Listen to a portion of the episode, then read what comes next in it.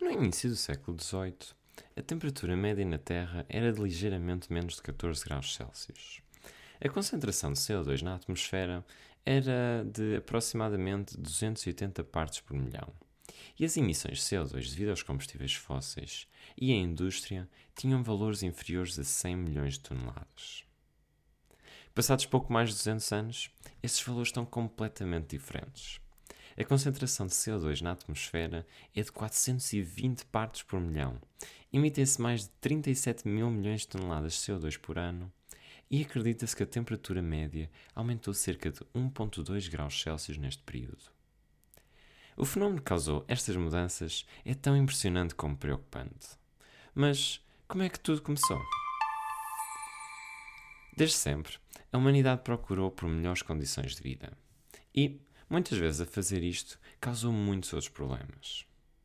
Já mesmo há 45 mil anos atrás, quando os sapiens descobriram a Austrália, além de caçarem muitos animais de longo porto, deliberadamente arderam vastas áreas de floresta para criarem zonas que eram mais bem adaptadas para as suas necessidades, causando alterações substanciais na biodiversidade da Austrália em poucos milénios, favorecendo, por exemplo, o crescimento de eucaliptos e diminuindo os habitats de muitas espécies. Mais recentemente, a partir do século XVII, várias inovações na prática da agricultura, como a rotação das culturas, o começo dos fertilizantes e o aumento do tamanho das quintas, num processo designado por Revolução Agrícola, possibilitaram que uma família pudesse produzir comida suficiente para cinco famílias. Uma melhoria desde o início da Revolução, em que quatro famílias eram necessárias para produzir a mesma quantidade de comida.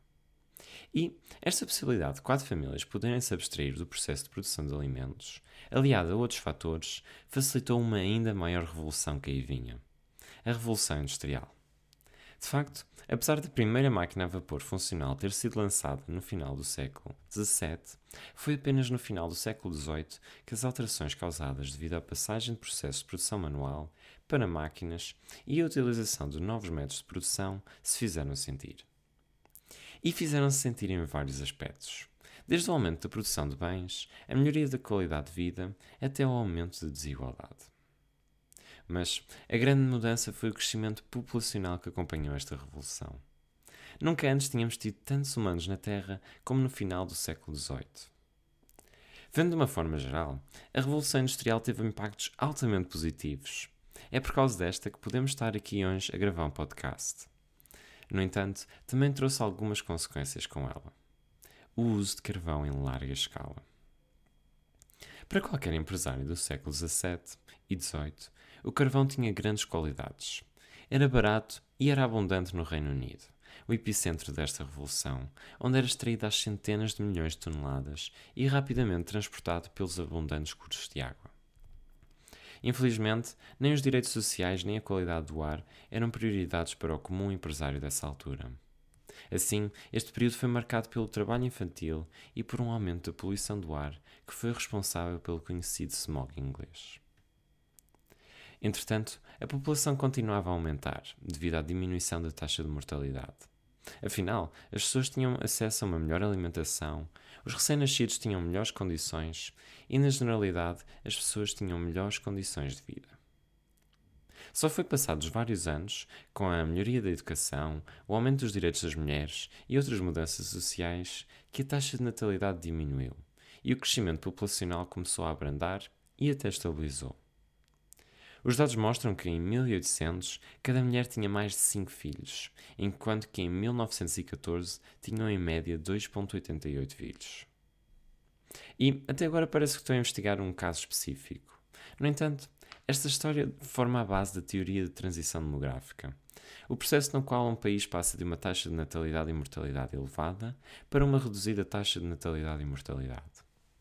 Todos os países do mundo têm passado por esta transição demográfica, e muito do futuro da humanidade está dependente de como esta transição vai correr nos países mais pobres.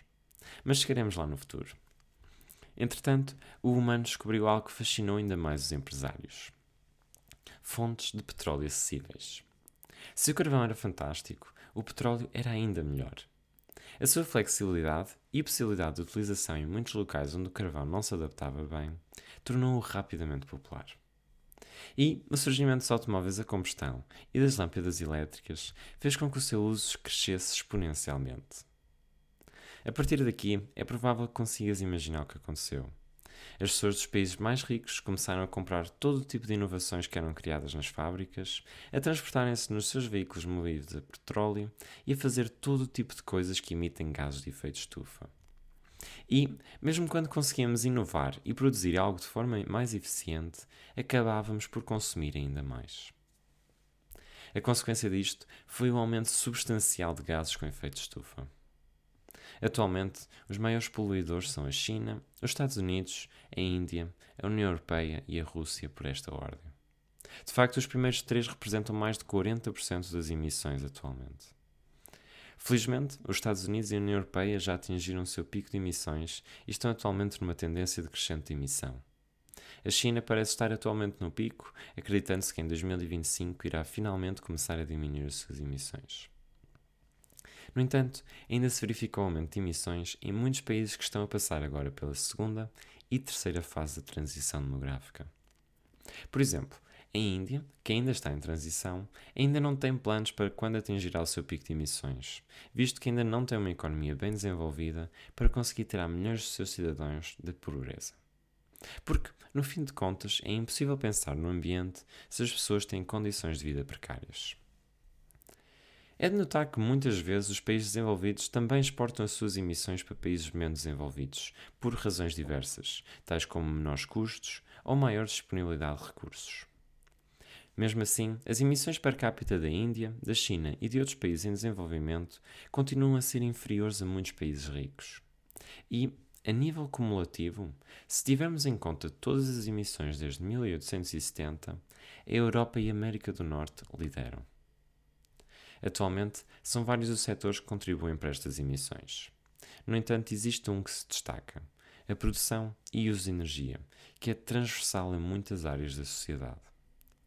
De facto, dos 44 mil milhões de toneladas de CO2 que produzimos em 2016, 73% delas podem ser atribuídas à energia, 18% ao setor da agricultura, 5% a reações industriais, como por exemplo a produção de amoníaco, e 3% aos resíduos que produzimos. Mas, olhando para a categoria energia com algum detalhe, verifica-se que 33% das emissões causadas pela energia podem ser atribuídas ao seu uso em indústrias, 22% ao setor dos transportes e 24% à sua utilização em edifícios, como casas e superfícies comerciais. Vemos assim que o real responsável pelas alterações climáticas são os humanos. Sendo assim, o que é que temos feito para corrigir a situação? E uh, por que é que não paramos com as emissões? Fica comigo no próximo episódio para a continuação.